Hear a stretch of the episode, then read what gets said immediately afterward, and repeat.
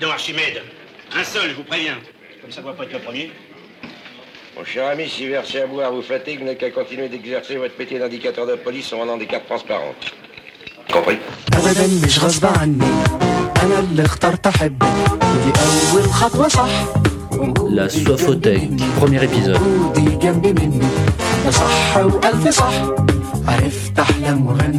Ouh là là là là, alors premier épisode, nous sommes dans les forêts du Morvan, dans un ancien relais de poste nommé le Cornemuse.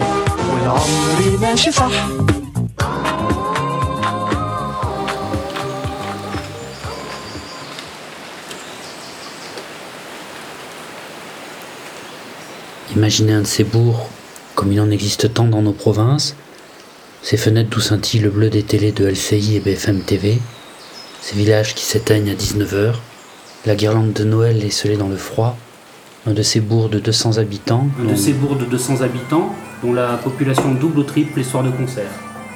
Alors Nicolas, peux-tu on est chez toi et ton équipe? Est-ce que tu peux nous parler du Cornemuse? Oui, oui, alors, et, et je- et- et LCI, euh, tout ça, c'est une fausse idée. hein. Euh, C'est pas ce qu'on fait. de la soif.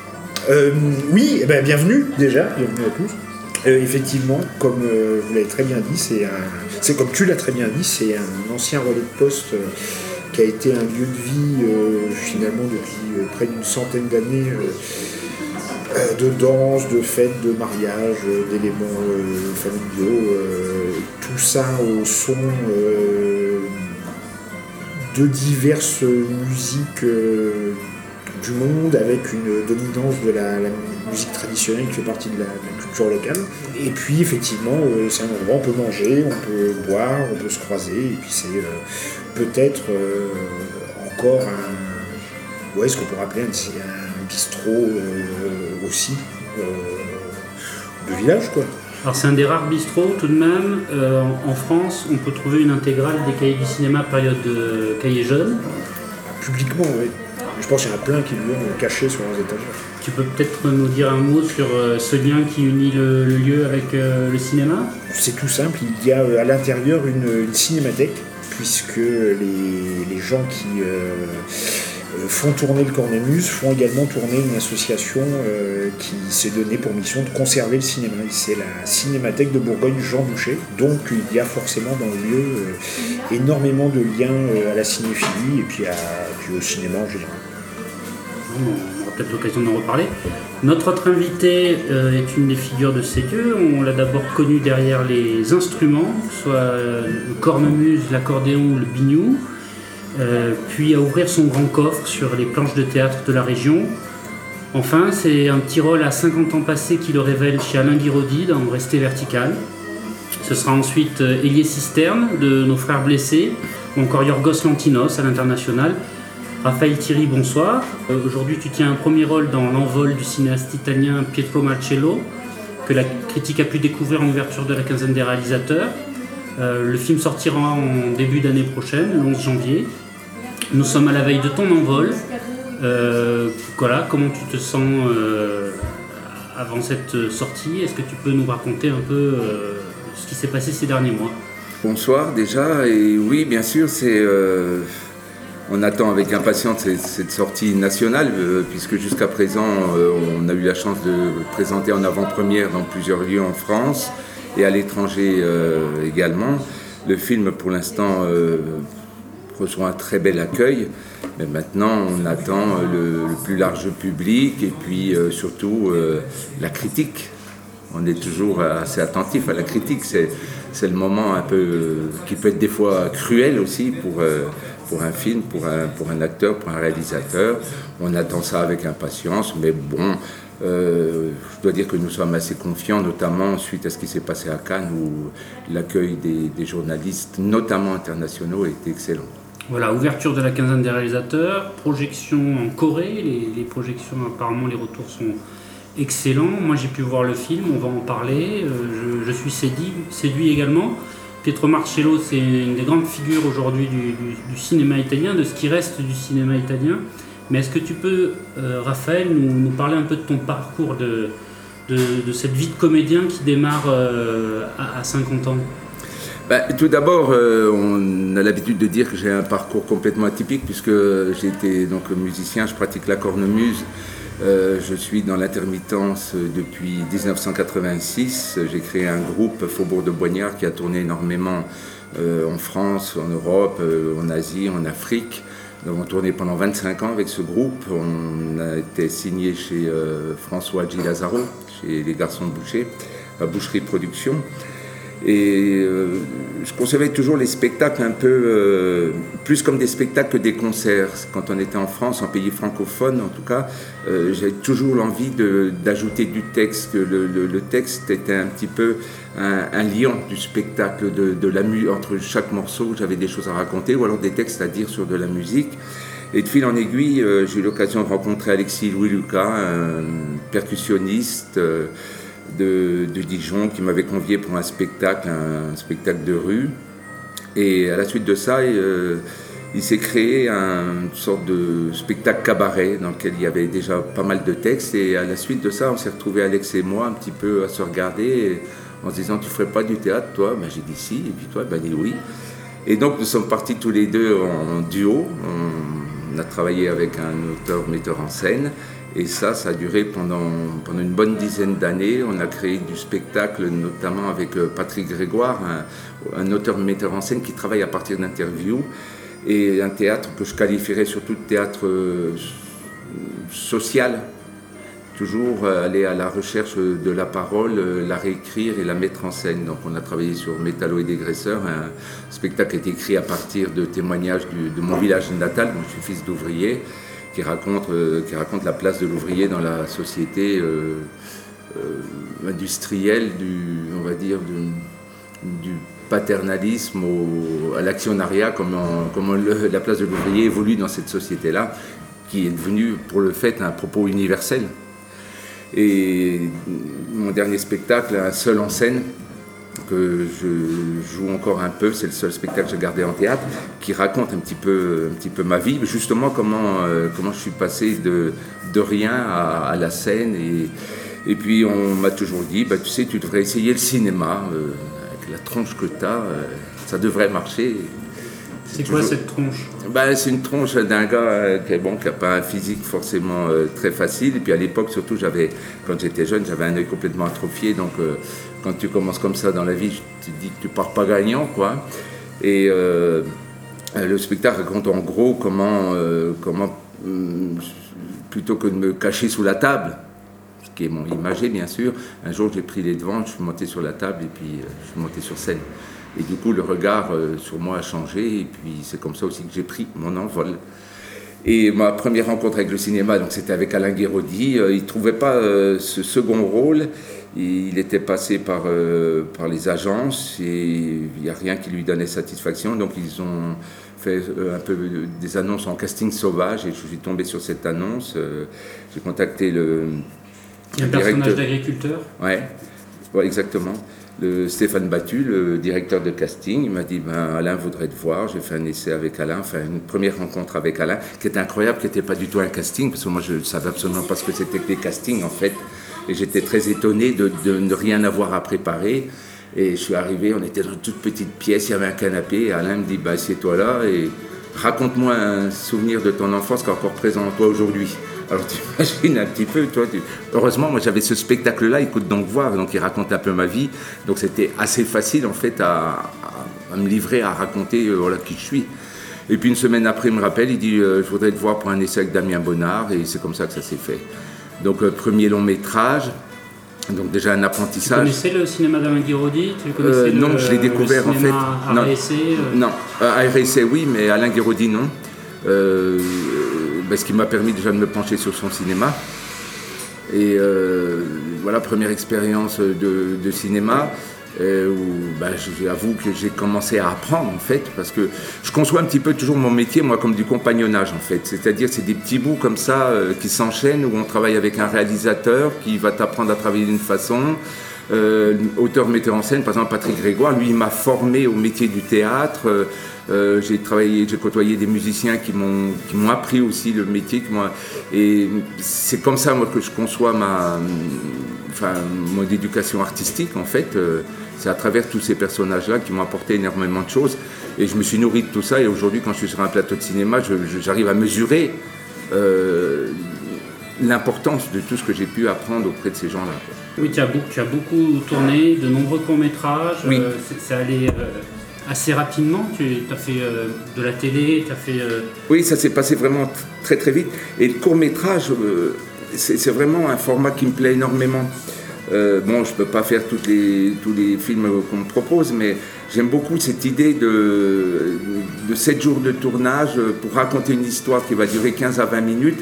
Je trouve qu'il y a toujours un petit peu comme une performance artistique dans, dans cette façon de travailler, et avec des jeunes réalisatrices ou réalisateurs qui vont un peu jusqu'au bout de leurs idées, qui ne sont pas encore dans le carcan du cinéma où la production va t'imposer de changer ton scénario ou de, ils, vont jusqu'au bout de leurs envies et ça c'est assez captivant, je trouve. Et souvent, les résultats sont, plutôt de, qualité. Quoi. une forme de liberté.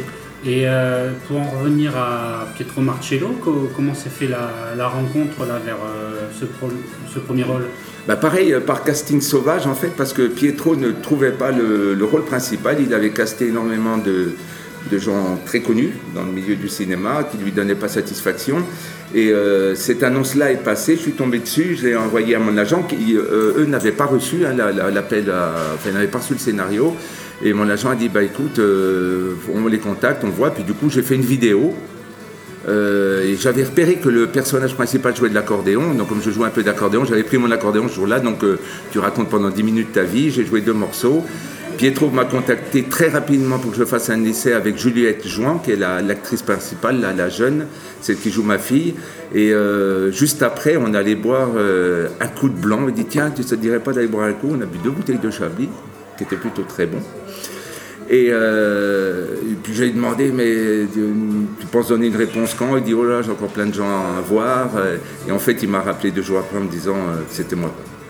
Et ça, c'est donc déjà euh, très, très heureux d'être d'être repéré par, ce réalisateur qui, fait un travail vraiment que j'adore.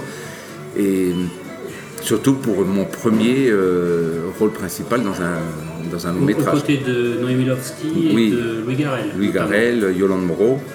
Yolande Moreau François également. Nigret, euh, Bernard Blancan, un acteur magnifique aussi. euh, C'était vraiment des, des très belles rencontres. Et puis, euh, quand tu campes le, le personnage principal, tu es sur le pont tout le temps. Et ça, moi, c'est ce qu'il me faut.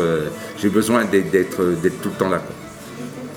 Alors notamment il y a une scène, donc on va écouter un extrait qui, qui est un peu la, la scène où tous les enjeux dramatiques démarrent, c'est la, scène où tu rentres euh, euh, dans le café. C'est un film qui se passe euh, au lendemain de la Première Guerre mondiale. Tu fais face à François Négret et on l'écoute. Bonsoir.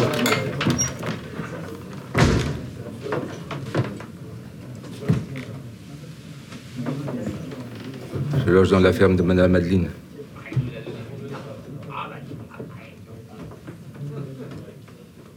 C'est vous l'homme de la pauvre Marie Elle était brave, Marie. Qu'est-ce que je vous sers Un canon de rouge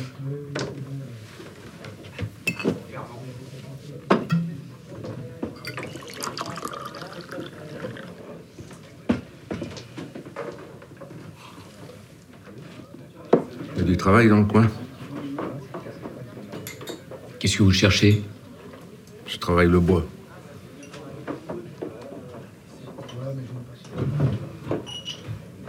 À Marie.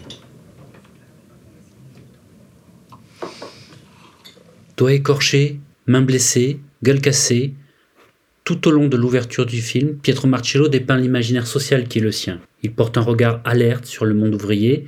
Raphaël Thierry, vous êtes ce corps qui incarne, après Luca Marinelli de Martin Eden, après Vincenzo Motta, le gangster sicilien de la Bocca del Lupo, ces hommes mis au banc d'une société en panne.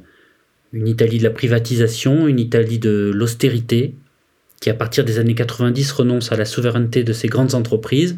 C'est une vision post-Cinecittà. L'industrie et la machine à rêve sont en panne. Les automates de Fellini se sont fait la malle et ils errent. Et vagabondent dans un quotidien fait de misère et de débrouille. C'est le réalisme magique que nomme le réalisateur. Aussi, Et je vous donne la parole et je te donne la parole, Raphaël. As-tu trouvé dans le personnage et l'univers de Pietro Marcello une résonance avec ton parcours? Oui, déjà la, la première raison, c'est que ce film se, se, déroule en milieu rural et j'ai toujours vécu en milieu rural. Donc pour moi, ce personnage-là euh, m'a renvoyé à des personnages que je côtoie presque tous les jours chez moi. Ces gens qui sont un peu détaiseux, qui sont un peu seuls, qui, dont on ne connaît pas forcément l'histoire et qui sont plus ou moins, malgré eux, en marge de la société parce que ils n'osent pas trop se mêler au monde, ils ont, ils ont une histoire qu'on devine ou qu'on connaît, euh, qu'on n'ose pas raconter. Donc déjà, euh, ce personnage-là, moi, euh, je l'ai habité assez rapidement. Avec Pietro, on en a parlé pas mal avant de tourner, on n'a jamais répété, mais rapidement, on s'est compris sur, sur ce que devait être ce personnage-là. Et là, cette séquence qu'on qu vient d'entendre, là où je rentre dans le bistrot, où tout s'arrête tout à coup, ça fait un peu, western en fait. Tu vois le gars, le, vrai, euh, vrai cowboy qui rentre dans le saloon et puis tout le monde s'arrête de jouer, de... un silence pesant envahit euh, le bistrot, parce qu'à cet instant-là, euh, tous les gens du village qui sont au courant de l'histoire qu'il y a eu euh, se disent mince, le revoilà ce gars-là, et on pensait pas le revoir. C'était très rare quand même. Enfin, il y avait, il y a, bien sûr, il y a des gens qui sont rentrés de la guerre de 14-18, mais pas tant que ça en fait. Et là, ça jette un froid terrible et le rapport entre moi et euh, le patron du bistrot, François Négret, euh, qui joue Fernand, euh, va, va, se compliquer, se détériorer au fur et à mesure que le film avance. Et, et ces bistrots, on va peut-être pouvoir parler de, des, des, des, lieux comme le Cornemuse, de, de, de l'importance sociale des bistrots dans, dans, le monde rural. C'est un endroit que tu fréquentes ici de, depuis 20 ans Oui, oui, oui. Moi, j'ai connu, euh, je connaissais même donc, euh, les anciens propriétaires qui ont été là pendant combien de temps, Nico euh... Je dirais 27, 28 ans. Ouais, c'est ça. Et j'avais connu, moi, le propriétaire encore d'avant. Euh, où il y avait un jeu de quilles ici, puis on s'arrêtait de temps en temps boire des coups. Euh, C'était des bistrots à l'époque euh, qui étaient un petit peu ouverts jour et nuit. En plus, tant qu'il y avait du monde, ça fermait pas. Donc quand on rentrait de, de Verdé à droite à gauche, on voyait de la lumière, on s'arrêtait. Puis comme on avait toujours les instruments avec nous, qu'ils soient, midi, minuit ou 4 heures du matin, on sortait et on jouait. Puis c'était un petit peu des, des endroits stratégiques où tous ceux qui traînaient, les traînes savates du coin se retrouvaient là, quoi. Il y avait le côté de la fête aussi, mais il y avait le côté où tu passais boire un café le matin, enfin le, lieu de rencontre comme il y a à dans, mon village. Le matin, on se retrouve, tous on va boire le café, on commente l'actualité, ce qui est souvent très tragique, où il faut des fois un peu fermer les oreilles parce que tu entends des choses qui ne sont pas toujours agréables. Et euh, ces lieux qui sont, importants, nécessaires à, une vie de, village, quoi. vraiment des lieux de, de rencontre, un lieu, un lieu social hein, très important. Et toi, Nico, tu as, repris avec ton équipe il y a 2-3 ans ce, ce lieu. Euh, comment, comment elle se passe cette vie sociale? Je sais que quand je dis euh, le, le, village double ou triple euh, les soirs de concert, c'est que. Ah, c'est très exagéré quand tu dis ça, parce que le, le, village a tout de même 700 habitants. Nous, comment, le, comment on vit je crois dans une espèce de, quotidien euh, qui est un peu lié à tout ce que dit Raph là. C'est-à-dire. Nous, il est forcément fait de ce que sont les gens chaque jour dans leur façon de fréquenter ça. Il y a des, il y a des moments où on a des, des gens, il n'y en a pas un qui est pareil de la journée, il va y avoir des joyeux, il va y avoir des, gens qui ont des soucis, euh, qui vont être moins euh, festifs, il va y avoir, je sais pas, il y a des, moments où ils sont tous pareils, tous joyeux, ou tous pas contents. Il y a un peu ce côté-là où ça centralise les, les humeurs, la, façon dont les gens se, côtoient, parce que moi je trouve que c'est un des rares endroits où, on peut côtoyer les gens sans un rôle ou sans un statut, euh, je sais pas, professionnel ou social. D'habitude, quand on est dans des, des, choses où il y a beaucoup de gens, c'est souvent ça quand même, on a, un rôle. Là, euh, tu es juste la personne qui est là, et du coup, euh, je trouve que ça se mélange mieux en termes d'humeur. Voilà. Nous, c'est un peu ça qu'on voit dans ce dans cette façon dont vivent les troquets. Et c'est génial, parce que c'est un mouvement permanent, parce que c'est une façon de, de pouvoir connecter à ce qui passionne chacun. Euh, que, tu sois intéressé par euh, l'idée d'organiser des spectacles, euh, ou que tu sois euh, sur l'idée qu'il faut euh, je sais pas, aider des gamins à, mener un projet ou à, ou à trouver une voie, un truc, euh, tu trouves tout en fait là-dedans. Et chacun peut se trouver. Et de la même façon que celui qui veut juste venir passer un bon moment, boire un coup euh, et euh, manger, euh, il retrouve la même, le même plaisir. Un des enjeux, c'est effectivement le, le lieu social, la rencontre, mais c'est également la programmation culturelle. De toute façon, c'est un lieu qui euh, re- respire un peu ça, euh, mais, mais pas, euh, pas par ses murs à lui, parce qu'il est dans un territoire qui respire ça. C'est, le Morvan est, connecté euh,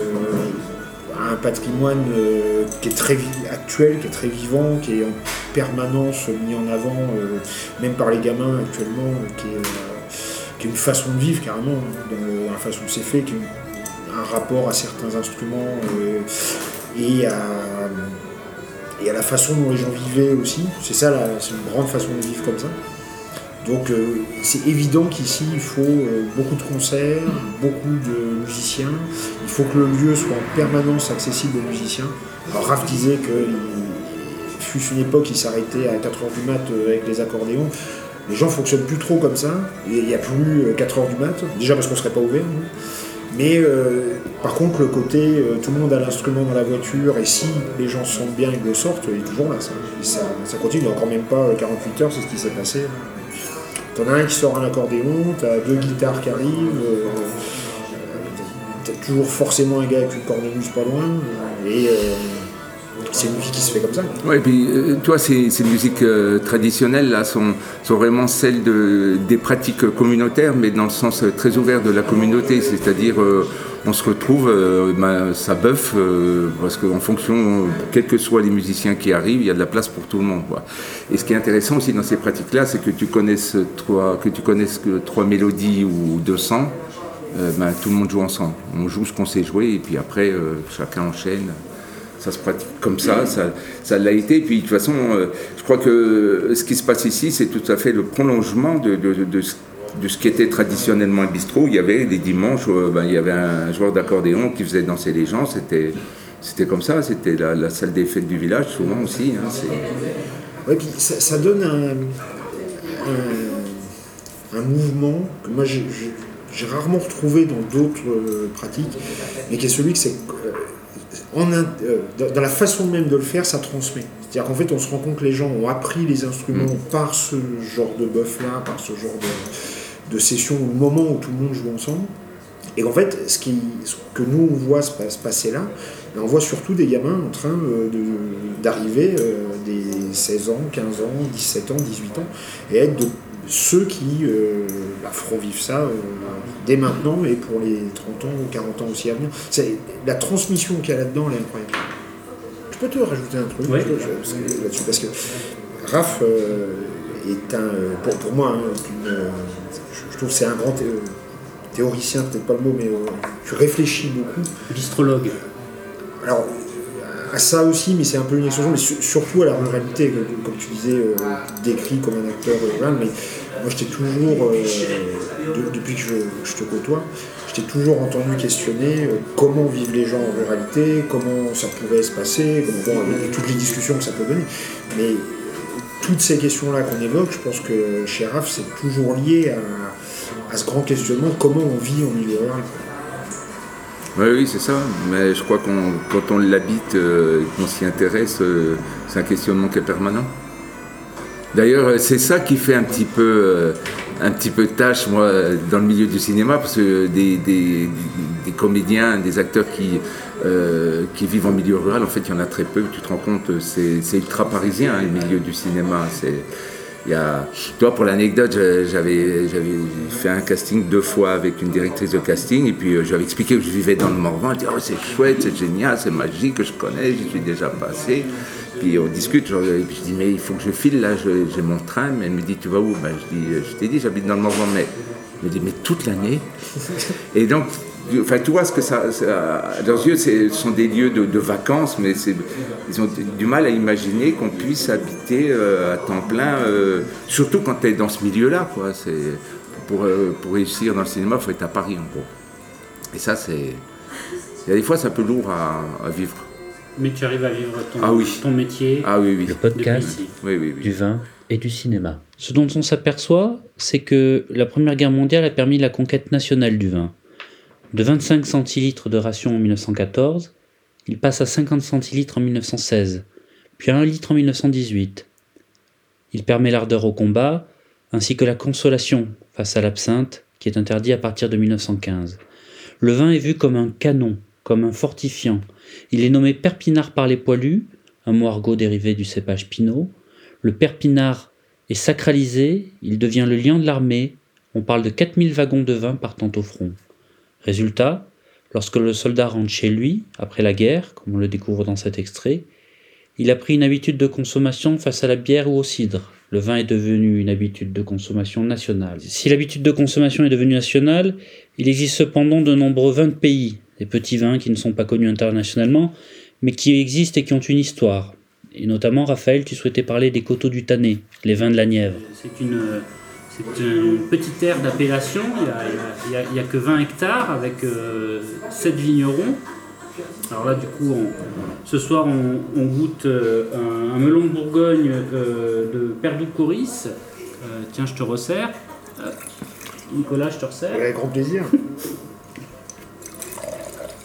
Mais euh, donc, euh, il y a une figure euh, dans les coteaux du Tannet qui est Pierre. Oui. Tout ça, encore une histoire de, musique et de cornemuseux. Moi, j'ai rencontré Pierre Hervé il y a euh, pas loin de 40 ans maintenant. Il était instit en région parisienne. À l'époque, il jouait déjà de la cornemuse vraiment euh, très très bien. C'est un excellent cornemuseux. Il est venu s'installer euh, dans le Morvan il y a une trentaine d'années à peu près. Il était vraiment, il est toujours d'ailleurs passionné de vin. Et euh, son, il avait une idée, c'est arrêter son métier d'instit pour se lancer dans la viticulture. Et il a repris donc des vignes sur les coteaux de Tannay. Il a sorti ses premiers vins il y a, peut-être une trentaine d'années ou 25 Dans les années ans. 90. Ouais, c'est ça. Et euh, parce qu'il y y a- parce qu'il y a toujours une, quand même une relation assez profonde entre le joueur de cornemuse et le vin. Et ça, euh, quand tu fouilles un petit peu dans les archives, il y a beaucoup de textes qui, qui te renvoient à ça. On dit toujours que le cornemuseux boit avant de jouer pour euh, se mettre en haleine, pendant pour s'entretenir et après pour se réconforter.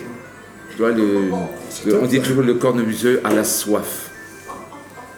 Et c'est dans, dans ce cadre-là, donc tu, tu, tu, tu avais, tu es allé sur, les, sur le domaine peut-être? Oui, oui, je suis allé euh, ouais, quelques fois joué chez lui. dans, dans le chai peut-être? Non. Euh, ah, je sais pas, peut-être, c'est possible, mais tu sais, passer un certain. C'est le domaine du Bel Air. certaines heures dans la nuit, des fois on ne sait plus trop ce qu'il y fait. Et euh, donc il avait, il avait lancé euh, un actionnariat, enfin il avait, les gens qui souhaitaient pouvaient être actionnaires de ces vignes pour qu'il puisse lancer son, son entreprise. Et moi je faisais partie de ces actionnaires-là. Et on était toute une équipe, essentiellement des musiciens, qui, ont participé à la, mise en place de, son domaine.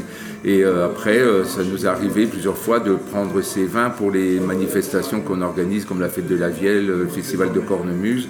On travaillait, on travaillait avec lui, puis euh, voilà, de fil en aiguille, lui, il a, vendu un peu partout. Des vins, moi je ne suis pas suffisamment spécialiste en vin pour, pour en parler, mais euh, je crois que c'était euh, c'était des, vins qui, des vins qui se tiennent. euh, et il semblerait que les coteaux de Tanais, je sais pas, il me semblait que c'était un des plus gros vignobles euh, de France. C'est- possible ça Non, ça doit être plutôt un des plus petits. Ah, un des plus petits. Ah ben je savais qu'il y avait un plus quelque chose, mais je savais pas si c'était petit ou grand. Ah ouais? Avec 21 hectares, Pour en revenir à cette histoire entre cornemuseux et, et vigneron, euh, il y a un autre cornemuseux très réputé, Philippe Prieur, qui est vigneron à Verdigny-les-Sancerres. Et puis un autre, Jean-Jacques Smith, euh, qui est euh, vigneron à, à, côté de Vierzon. Euh, il y a une association qui travaille sur les musiques traditionnelles qui a remis en place un vignoble vers, à côté de, Livry, dans, dans l'Allier. Il y a, il il y a- beaucoup de relations quand même entre, entre ces musiciens et, le vin.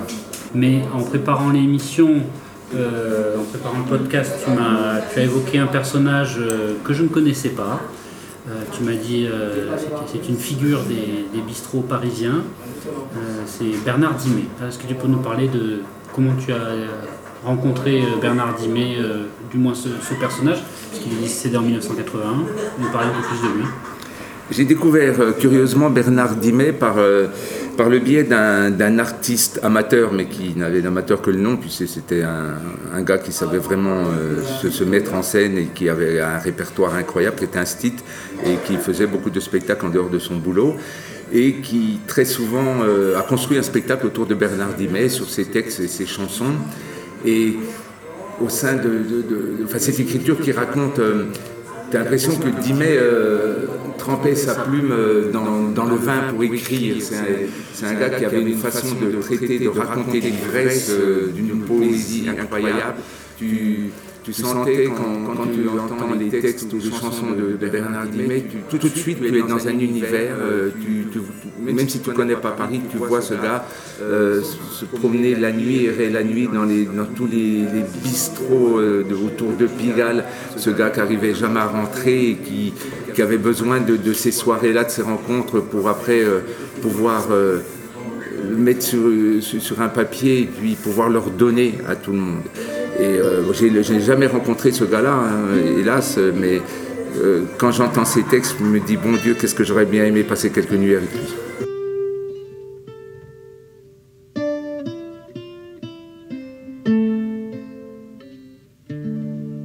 J'aurais du mal à tout quitter.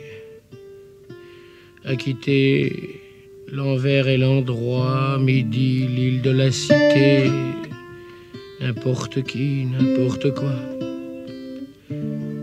Quitter, c'est le seul mot qui compte. Quitter son chien, souvent, c'est trop. Savez-vous que si je raconte mes auberges, mes bistrots, Soudain, je sens mon cœur qui flanche. Un jour, on comprend, mais trop tard qu'on a perdu ses coudées franches. On a pris le mauvais départ, celui qui mène au bout du compte. Peut-être à sa moralité. Heureux, c'est le seul mot qui compte. J'aurais du mal à tout quitter. Je vis mon temps comme un roi nègre, superbement désargenté, allant de l'élite à la pègre, sans me plaindre ni me vanter. Je suis secret comme une idole, comme un cercueil de pharaon. Pauvre jeune homme, à tête folle qu'on appelait tout en camon. Il fut peut-être beau, peut-être. Après mille et une saisons, au fond d'un palais sans fenêtre, on découvrit tout en camon. On dit qu'il ne fut pas grand-chose, un pauvre petit enfant roi. Sous le sable où naissent des roses, au fond d'un sarcophage étroit, il attendit trois millénaires dans un cercueil d'émail et d'or. Parmi les objets funéraires dont se composait son décor, tout fut prévu pour qu'on l'oublie. Mais son beau visage pensif était plus vivant que la vie, un ressuscité d'or massif. Mais moi, qui ne suis pas un prince, qui ne suis presque rien du tout, n'ayant ni château ni province, j'arriverai bien vite au bout. Si je m'en allais les mains vides, ce serait affreux de mourir. Car sous ma pauvre pyramide, l'éternité pour y dormir sans que nul bruit ne me réveille, jusqu'à la fin des fins des temps, j'aurai bien mal de ces merveilles qu'il faudra quitter en partant. J'aurai du mal à tout quitter, tout à la fois, comme on s'arrache. C'est si navrant de s'en aller avant d'avoir fini sa tâche.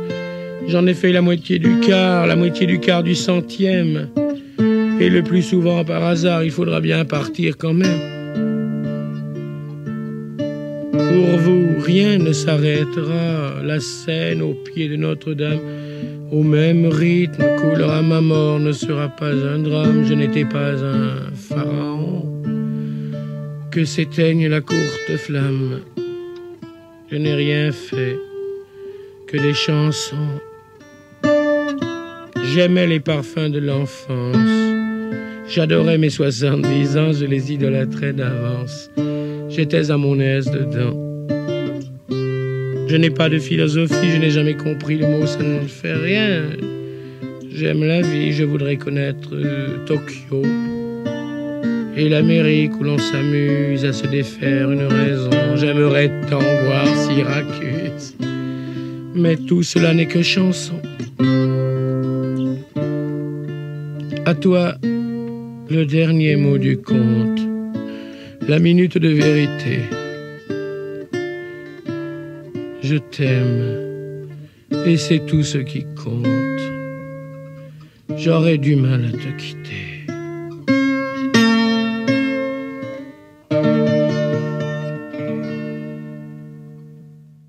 Est-ce que vous connaissez ce texte de Dimet Ivrogne?